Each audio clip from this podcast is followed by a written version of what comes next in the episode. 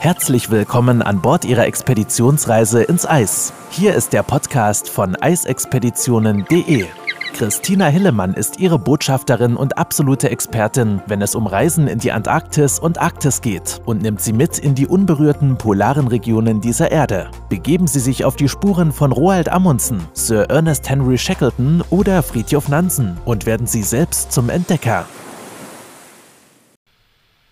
Herzlich willkommen zur 34. Folge unseres Podcastes. Heute haben wir wieder jemand ganz Spannenden zum Interview eingeladen, denn Hotspots auf einer geführten Fahrradtour zu entdecken steht ja absolut im Trend und natürlich darf das auch in der Arktis oder Antarktis nicht fehlen. Von daher freue ich mich, dass wir uns jetzt mal genauer anschauen, wie läuft eigentlich so eine Fahrradtour mit Eisbärenwächter. Hallo Philipp, schön, dass du dir die Zeit genommen hast und heute ein bisschen Rede und Antwort für meinen Podcast stehst. Ja, hallo Christina, vielen Dank für die Einladung. Das äh, ist natürlich ein spannendes Thema. Ähm, vielleicht magst du einfach selber noch mal kurz ein bisschen erzählen, was du so machst. Ja, sehr gerne. Also, äh, ja, mein Name ist Philipp Holtermann. Ich bin äh, 28 Jahre alt und komme eigentlich aus Rothenburg an der Wümme in Niedersachsen. Ja, mich hat es aber so vor circa fünf Jahren das erste Mal eben an Bord eines Kreuzfahrtschiffes äh, verschlagen. Und zwar als Bike Guide bin ich eben aufgestiegen. Ja, und seitdem mache ich mit kleineren Unterbrechungen zwischendurch, äh, bin ich seitdem immer wieder verantwortlich für die Fahrradtouren an Bord. Heißt, egal wo man dann mit dem Schiff so landet, werden die Fahrräder ausgeladen und äh, wir zeigen dann, wo es lang geht. Also praktisch ein, äh, wie, wie, eine Städte, äh, wie ein Städtetrip, sage ich jetzt mal, eine Stadtrundfahrt, nur auf dem Rad, also die aktive Variante sozusagen. Genau, so kann man sich das vorstellen. Das hängt dann immer ein bisschen von ab. Du sprachst jetzt gerade von einer Städtetour. Das machen wir natürlich auch, wenn wir in ja, großen Städten sind, machen wir klassisch Sightseeing. Mhm. Ähm, ja, jetzt im Beispiel von Spitzbergen ist natürlich Sightseeing nicht begrenzt möglich. Äh, da würden wir dann eher von Landschaftstouren sprechen. Da gucken wir uns dann vor allen Dingen die Natur an oder haben das auch viel in Norwegen oder eben ja auch auf den Kanarischen Inseln. Da fährt man dann eben bisschen mehr durchs Grün und macht eben weniger Sightseeing, äh, sondern ja. schaut sich ein bisschen mehr die Landschaft an. Genau. Wie bist du denn auf die Idee gekommen? Ich muss mal ganz neugierig fragen, also das interessiert natürlich unsere Hörer bestimmt auch. Also wie kommt man auf die Idee, dass man auf Schiff geht und dass man Fahrradtouren anbietet? Ja, bist das du immer Schöne. Fahrrad gefahren? Ja, klar, zum einen das, also die Liebe zum Fahrradfahren, die war schon immer da. Ähm, und auch Touren habe ich vorher schon privat immer ganz viel gemacht. Aber das Schöne eben bei den Bike Guides speziell ist ja, dass man eben ja, da keine spezielle Ausbildung zu braucht, sondern es gibt verschiedene Varianten. Ähm, also ganz divers sind wir da aufgestellt, ähm, was die Historie eben vorher angeht. Äh, ich saß zur Zeit meiner Bewerbung äh, in Frankfurt in den Türmen und habe eben äh, ja, täglich für eine große deutsche Bank gearbeitet und habe dann eben aber doch gesagt, Mensch, oh, da war ich eben Anfang 20 ähm, und das ging alles relativ flott bei mir. Und dann habe ich eben gedacht, Mensch, vielleicht wäre es doch nochmal schön, so ein bisschen auszubrechen, ein bisschen zu reisen. Ähm, ja, und das eben zum Beruf zu machen. Und das war ursprünglich mal eben als so eine kleine Auszeit gedacht, vielleicht ein Jahr, anderthalb Jahre hatte ich mal so eingeplant. Ja, und wie gesagt, mittlerweile sind es dann äh, ja, fast fünf geworden. Wahnsinn. Ja, und dann machst du ja ganz verrückte Ziele, die du bereist. Ähm, die, also sind ja nicht nur, nicht nur die, die Mittelmeergebiete, sondern unter anderem kommen wir dann ja auch zu unserem Thema heute. Also du bietest dann auch in Longyearbyen, also auf Spitzbergen, Fahrradtouren mit einem Eisbärenwächter an. Wie stelle ich mir das vor? Also ich kenne Longyearbyen, aber naja, mit dem Fahrrad bin ich auch noch nicht wirklich durchgefahren und die Hörer finden das bestimmt auch total spannend. Ja, Genau, also es ist auch sehr, sehr speziell, muss man sagen, keine Frage. Ähm, ja, wir, das erste Mal, als ich reingefahren bin in den Fjord, habe ich auch gedacht, huh, hier Fahrrad fahren. Man guckt links, rechts, sieht eben Schnee. Ähm, es ist kalt natürlich, äh, aber das Schöne ist ja in Longyearbyen, äh, es gilt als die trockenste Region Norwegens, so kann man das sagen. Ja. Und es ist immer hell, ja, zumindest im Sommer von Mitte April bis Mitte August. Von daher brauchen wir auch kein Licht am Fahrrad. Von daher eigentlich beste Bedingungen zum Fahrradfahren. Ja. Ähm, ja, und wenn man dann eben rausschaut, merkt man auch, äh, es gibt auch Straßen doch vor Ort, äh, mehr als man auch gedacht hätte. Also 40 Kilometer umfasst das ganze Straßennetz Longyearbyens. Ja, und das fahren wir dann eigentlich auch mit dem Fahrrad einmal so komplett ab. Wahnsinn. Und ähm, was, was kriegen die Gäste zu sehen, wenn ihr unterwegs seid? Also ich, ich kenne natürlich auch, ich kenne die Fußgängerzone, ich kenne das Museum, ich kenne das Umland, ich bin auch schon mit dem Snowmobil durch die Gegend geheizt ähm, in den Wintermonaten. Aber was macht ihr genau in der Zeit? Also wo fahrt ihr lang? Was, was guckt ihr euch an? Wo macht ihr Zwischenstopps? Und was, was sind das für Gäste? Also was erwarten die davon, wenn die in Longyearbyen mit dir eine Fahrradtour machen? Ja, also ähm, ja, wir starten direkt im Hafen. Äh, mhm. Ganz klar, wir gehen aus dem Schiff raus und äh, schnappen uns eben die Fahrräder, dann gibt es eine kleine Einweisung. Wir begrüßen unseren Eisbärwächter. Ja. Das ist eben, meistens sind das Studenten, die im Sommer äh, eben so das als Nebenjob machen und eben oben sich dann als Eisbärwächter zur Verfügung stellen. Die haben auch ein ja, kleines Gewehr eben hinten auf den Rücken geschnallt. Müssen sie ja. Und müssen sie, korrekt, genau. Und dann geht es äh, einmal an der Stadt, Innenstadt vorbei. Die machen wir dann auf dem Rückweg, halten wir dort an, sondern fahren eben erstmal am Fjord entlang in Richtung äh, ja, der alten äh, Kohlebergwerke. Mhm. Ähm, also wir fahren, viele Varianten gibt es auch nicht, muss man ja sagen, bei 40 Kilometer. Also es geht eben einmal am Wasser entlang äh, aus der äh, Stadt hinaus, aus dem Zentrum hinaus. Und dann ist eigentlich auch schon ja, das erste Highlight ein Straßenschild. Ja. Hat man auch nicht so oft, dass das ein, als Highlight genannt wird, aber da muss man doch wirklich einmal einen Fotostop einlegen. Äh, es ist, glaube ich, das meist fotografierteste Straßenschild. ich denke auch, ja. Nicht nur Spitzbergen, sondern wahrscheinlich auch der Nordhalbkugel irgendwo ja. ganz weit oben gerankt. Ja, genau. Also dort wird eben gewarnt, dass man äh, außerhalb dieses Bereiches sich nicht, eben nicht ohne Gewehr oder eben mit äh, Bewacher eben aufhalten darf. Äh, da gibt es dann natürlich einen Fotostop, da muss man einmal mit dem Fahrrad vorposieren. Äh, Und äh, dann geht es eben ja, raus. dann wird auch der Asphalt ein bisschen weniger. Man fährt dann auf festen Schotterwegen. Und da ist immer ganz wichtig, dass die Guides vorher dran gedacht haben, äh, Schutzbleche anzubringen an den Fahrrädern. Mhm. Denn dann wird es durchaus ein bisschen matschig. Ist ja dieser Permafrostboden, der ein bisschen abgetaut ja. ist im Sommer.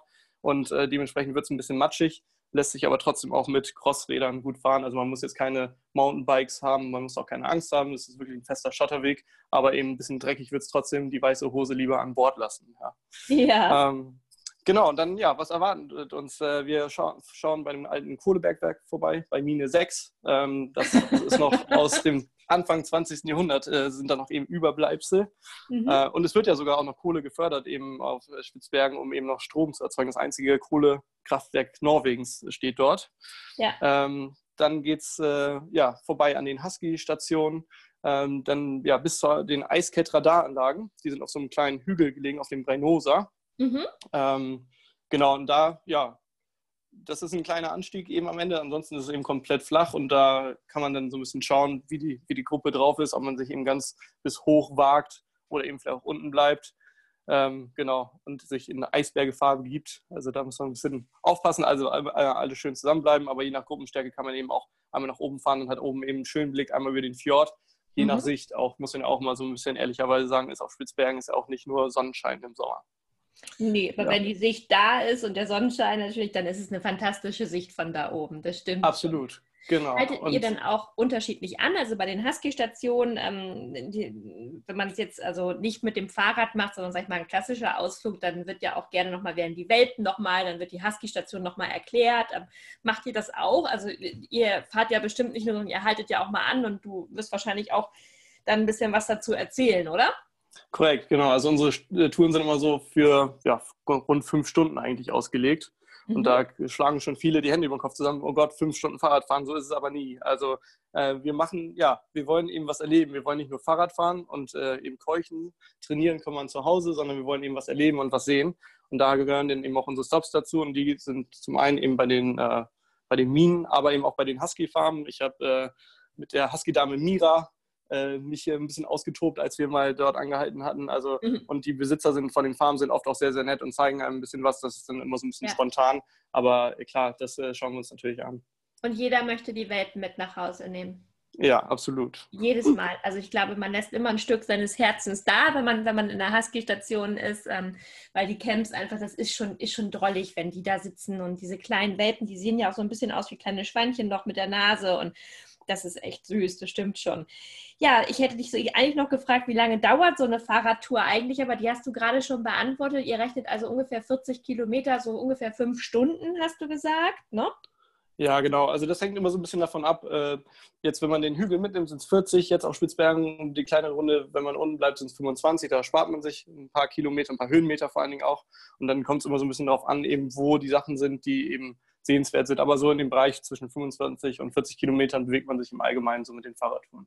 Mhm. Und welche körperlichen Voraussetzungen brauchen die Teilnehmer, wenn sie mit dir losgehen? Müssen sie alle super gut, fit und also sportlich unterwegs sein, täglich zu Hause Fahrrad fahren? Oder äh, geht es auch, dass jemand wie ich, der gar nicht so oft Fahrrad fährt, weil es einfach hier in Hamburg gar keinen Spaß macht, ähm, tatsächlich auch mitfahren kann? Ja, also das ist äh, letztendlich so unterschiedlich wie die Destination, die wir anfahren, ähm, von ganz flach bis eben ganz bergig. Ja. Mhm. Ähm, aber muss eben feststellen, auch ich, ja, ich habe mittlerweile fast 150 Häfen weltweit gesehen. So flach wie in Hamburg ist es wirklich fast nirgendwo. also äh, genau, in Hamburg, wer in Hamburg sich zurechtfindet, sollte überall eigentlich äh, oder äh, ähm, klarkommen äh, vom, von den Anstiegen her.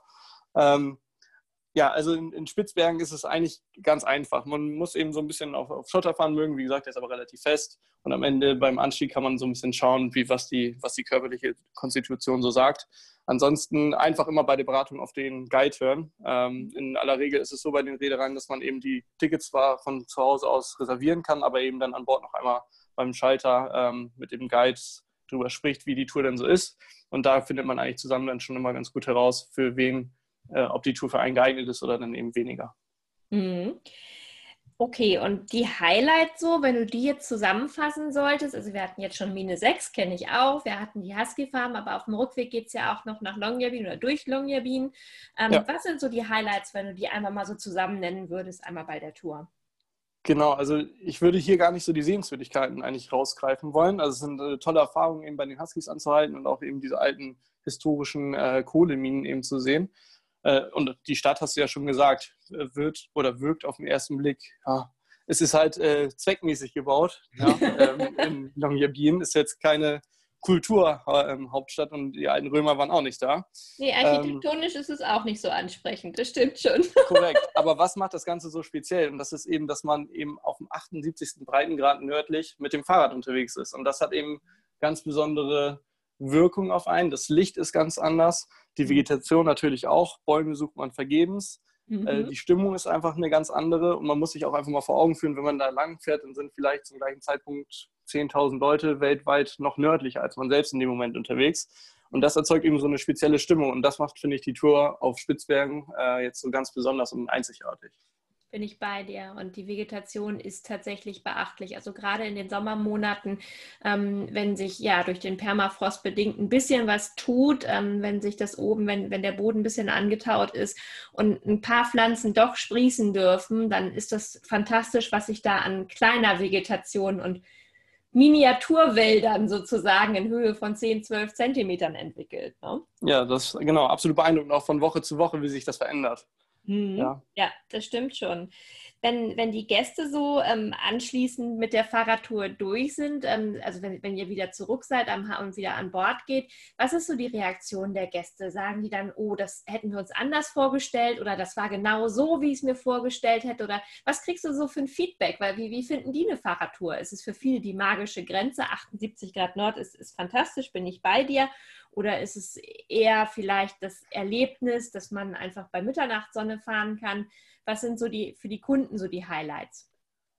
Ja, die, also eigentlich auch das, was ich gerade schon sagte, diese Stimmung eben einzufangen. Und das schaffen wir eben auf dem Fahrrad sehr gut, weil wenn man sich in einem Auto bewegt, äh, dann hat man eben eine Scheibe dazwischen. Wenn man auf dem Quad da lang fährt, dann hat man eben dieses Motorengeknatter immer zwangsläufig mhm. dabei. Ja. Und auf dem Fahrrad ist es eben sehr, sehr ruhig. Man hört Geräusche, man nimmt Gerüche wahr und man mhm. ist eben sehr, sehr nah dran an der Natur. Und das ist ja gerade das, was Spitzbergen immer ausmacht, die Natur. Mhm. Ähm, und zudem machen wir das ja in kleinen Gruppen. Wir sind immer mit maximal so 15 Leuten unterwegs und somit kann man eben auch sehr individuell auf die Leute eingehen. Ähm, ja, und das macht eben eigentlich so diese, diese Würze von der Tour aus. Und am Ende ist es auch nochmal einmal interessant, durch die Fußgängerzone zu gehen. Und viele sagen dann, Mensch, wenn ich jetzt nur in der Fußgängerzone gewesen wäre, wäre doch eigentlich schade gewesen. Da ist man schon mal auf Spitzbergen, ja, so weit weg. Äh, da möchte man doch einfach auch noch mal ein bisschen mehr sehen. Und das kann man eben mit dem Fahrrad mit uns dann eben auch erleben, als wenn man jetzt nur alleine lostigern würde. Da wäre dann spätestens beim Eisbärenschild dann äh, Stopp, ja. Ja, erstens das und zweitens, naja, es gibt halt noch das Museum, es gibt die Fußgängerzone. Ähm, tatsächlich ist es dann aber außerhalb fast spannender. Ne? Bin ich bei dir, gerade auch die alten Kohleminen, das ist ja schon wirklich auch mal interessant, das zu sehen. Ähm, und wie du schon sagtest, immerhin ähm, passiert dort auch noch Kohleförderung. Ne? Ja. Zumindest für den Strom dort von. Wie ist es mit den Fahrrädern? Habt ihr bestimmte Fahrräder oder kann man die vorher auswählen? Sind es E-Bikes oder was? Du hast vorhin von, von Crossbikes gesprochen. Was, was sind denn das für Fahrräder in der Regel? Genau, das ist äh, von Reederei zu Reederei ganz unterschiedlich. Mhm. Ähm, also im Allgemeinen haben eigentlich die Reedereien alle Crossbikes an Bord. Mhm. Heißt, das was, was ist ein Crossbike? Also für mich einfach mal so als Laie. Genau, das ist ein, also, also so eine Art Tourenrad, ein bisschen in der sportlicheren Ausführung vielleicht, also mit einer schmalen Bereifung, Kettenschaltung in der Regel dran, also dann auch dementsprechend kein Rücktritt mit dabei und eben mhm. so ein Fahrrad, mit dem man gut und gerne mal eben so 35 Kilometer über Asphalt oder eben feste Schotterwege rollen kann. Mhm. Ja, so ein Fahrrad für den täglichen Gebrauch. Mhm. Ähm, Mountainbikes gibt es eben auch auf einigen Schiffen. Die sind dann, werden dann auch gerne für die sportlicheren Touren eben ausgewählt. Mhm. Und klar, der E-Bike-Trend macht auch vor der, vor, den, äh, vor der Schiffsindustrie nicht halt, vor der Kreuzfahrtindustrie. Also äh, mittlerweile haben eben auch viele Reedereien E-Bikes an Bord. Und äh, ja, das ist natürlich für so eine Gruppenfahrt ideal, weil da kann jeder eben so ein bisschen die Unterstützung so einstellen, wie es er es gerne hätte. Mhm. Ähm, ja, wenn man ein bisschen sich ziehen lassen möchte, stellt man ihm das Fahrrad auf High äh, oder man stellt ihm ein bisschen runter und sich, kann sich selbst ein bisschen fordern. Und so hat man ein sehr homogenes Tempo eben in der Gruppe. Und da gibt es dann meistens auch eben einmal so ein bisschen sportliche Variante, eine Mountainbike-Variante oder auch manchmal einen mit einem tieferen Einstieg, sodass man da auch, äh, ja, weiß nicht, wenn man ein Problem mit den Knien oder der Hüfte hat, dass man da auch eben ein Fahrrad findet, auf dem man gut sitzen kann. Was bevorzugst du, wenn du selber jetzt, ähm, hast du dein festes Fahrrad oder nimmst du irgendeins? Wie stellt man sich das vor? Ja, die Guides haben eigentlich in der Regel ein, ein Mountainbike, was man sich so ein bisschen auch selbst einrichten kann, wo man vielleicht mal einen eigenen Sattel drauf anbringen kann. Schließlich ist es ja auch das Arbeitsgerät für die nächsten ja, Monate, genau. die man so an Bord ist. Ja, ja. Ähm, ja, und bei den E-Bikes, ach, da nimmt man einfach eins, äh, was, eben, was eben über ist. Und ob ich nun normale Touren lieber guide oder E-Bike-Touren, das kann ich eigentlich so gar nicht sagen. Hat beides einen Reiz. Und bei den E-Bike-Touren ist eben schon ein großer Vorteil, dass man eben doch sehr homogen durch die, äh, durch die Landschaft fährt. Ja, das ist schon, macht das Guiden vorne für einen selbst ein bisschen einfacher. Ja, wahrscheinlich auch gerade durch die E-Bikes, wie du vorhin ja schon kurz angedeutet hast, dass die Gruppe natürlich auch ein bisschen mehr zusammenbleiben kann, was ja auf Longyearbyen nicht ganz unwichtig ist. Ne? Darf man ja auch Korrekt. Genau. So ein genau. Eisbär kann bis zu 40 km/h laufen, da muss man dann schon äh, ordentlich reintreten. Genau, aber habt ihr schon mal einen gesehen? Nee, Genau, auch noch nee. nicht. Ne? Nee, in den Sommermonaten ja. ist es ja auch eigentlich eher so, die wandern ja mit dem Packeis, also weil sie ja von den Eisschollen aus jagen. Das heißt, die Chancen sind ja in den Sommermonaten relativ gering, dass man dort direkt in Longyearbyen und äh, drumherum Eisbären trifft. Aber es kann halt immer mal passieren, dass auch in den Sommermonaten sich noch dort jemand verirrt also ein Eisbär verirrt und von daher ist es halt zwingend erforderlich das ganze Jahr über. Wie reagieren dann die Gäste? Also wird das vorher gesagt? Ähm, kündigt ihr das an und sagt, ähm, auf dieser Tour, wenn ihr das bucht, da kommt ein Eisbärenwächter mit? Ist das vielleicht auch so eine Art ähm, Marketing-Gag oder, oder sagen die Kunden dann, wenn, wenn wer ist das und, und sind erstmal überrascht und vielleicht auch ein bisschen verängstigt, wenn sie hören, hier ist der Eisbärenwächter mit dabei? Ja, ich glaube, das macht so ein bisschen diesen Abenteuerreiz auch der Tour ja. aus. Also ähm, wir nehmen das schon ganz gerne auch vorab mit in die Informationen mit rein, um eben ein bisschen für die Tour zu werben. Weil mhm. ja auch, und es wird auch viel Fotos gemacht, wirklich mit dem Eisbärwächter, weil es schon einfach speziell ist. So. Und ja. äh, auch von daher, die sind immer auch super nett, geben auch äh, nochmal ein paar Informationen. Wenn der Guide vielleicht auch mal auf eine ganz spezielle Frage nicht antworten kann, sind die auch immer nochmal mit, äh, mit ihrem Wissen äh, parat. Also das ist immer eine ganz äh, ja, angenehme Atmosphäre zusammen. Das glaube ich, ja, das kann ich mir gut vorstellen. Also tatsächlich ähm, musste ich auch ein bisschen schmunzeln, weil natürlich ist mir das auch bewusst, dass man, dass man nicht ohne Guide, also außerhalb der, der Ortschaft sich bewegen darf und wenn dann nur, wenn man selber eine Ausbildung hat, eine entsprechende bewaffnet ist. Aber es ist natürlich schon spannend, wenn man hört, so Fahrradtour mit Eisbärenwächter. Ich denke, das gibt es kaum irgendwo anders in der Form. genau, und das macht eben die Longyearbyen-Touren so speziell, ja. Ja. Wenn, wenn du überlegst, so an deine letzte Tour in Longyearbyen oder auch an die davor, an was denkst du denn so besonders zurück? Also gibt es noch irgendwas, was du, was du mit auf den Weg geben kannst, wo du sagst, das ist der Moment, den ich nie vergessen werde, als wir da waren? Ähm, also, ja. Christina, jetzt bringst du mich hier in Schwierigkeiten. ja, also der Blick oben von der Eiskette-Radaranlage ist schon sehr speziell, ja, weil mhm. man eben da dann über die ja, über diesen Fjord schauen kann, eben die schneebedeckten Kuppen sehen kann. Äh, und eben das Licht, also wenn das Licht eben, wenn man gutes Wetter hat und eben äh, dieser, dieser Sonnenstand ist ja so ganz speziell, äh, das fand ich schon ja, einen bewegenden Moment, sag ich mal, das mitzuerleben. Ist schon beeindruckend, ne? Ja. Dann sind wir mal gespannt. Ähm, in diesem Jahr ist es wahrscheinlich erstmal nicht mehr geplant. Ich glaube, dieses Jahr bist du erstmal im Mittelmeer unterwegs, wenn ich richtig gehört habe, wahrscheinlich, ne? wenn es losgeht. Genau, ja. Da geht es dann nicht mit T-Shirt oder mit T-Shirt und nicht mit Winterjacke los, korrekt. Ja, ja, ja, genau, richtig. Aber klar, vielleicht ähm, bietet sich das dann ja im nächsten Jahr an. Und ähm, du bist aber ja auch weiter unten im Süden, in Ushuaia bist du ja auch schon unterwegs gewesen und kennst dich da ja auch recht gut aus in Patagonien, sodass man vielleicht nochmal, wenn du Lust hast, irgendwann darüber auch nochmal eine Folge machen kann, weil das ist natürlich auch ein bisschen natürlich spannend, nochmal wieder so ganz im Süden, jetzt hatten wir ganz den Norden, also du kommst tatsächlich rum und über 150 Häfen ist natürlich auch mit dem Fahrrad zu bereisen wirklich schon eine beachtliche Anzahl tatsächlich. Ja, also da komme ich gerne mal wieder. Vielen Dank. Da würde ich mich super doll freuen und ähm, ja, danke dir erstmal jetzt für das kurze Interview und hoffe, es hat dir auch ein bisschen Spaß gemacht und natürlich auch unseren Hörern und ähm, freue mich, wenn du nochmal wieder mit dabei bist. Vielen Dank. Alles klar, Christina, vielen Dank. Bis dann. Tschüss. Tschüss. Ach, spannend, oder? Was es alles gibt. Ich hoffe, es hat Ihnen genauso viel Spaß gemacht wie mir. Und wenn Sie das nächste Mal wieder reinhören, würde ich mich natürlich freuen. Bis dann. Machen Sie es gut. Wenn Sie mehr zu den einzelnen Reisen erfahren möchten, besuchen Sie www.eisexpeditionen.de und hören Sie auch beim nächsten Mal wieder rein.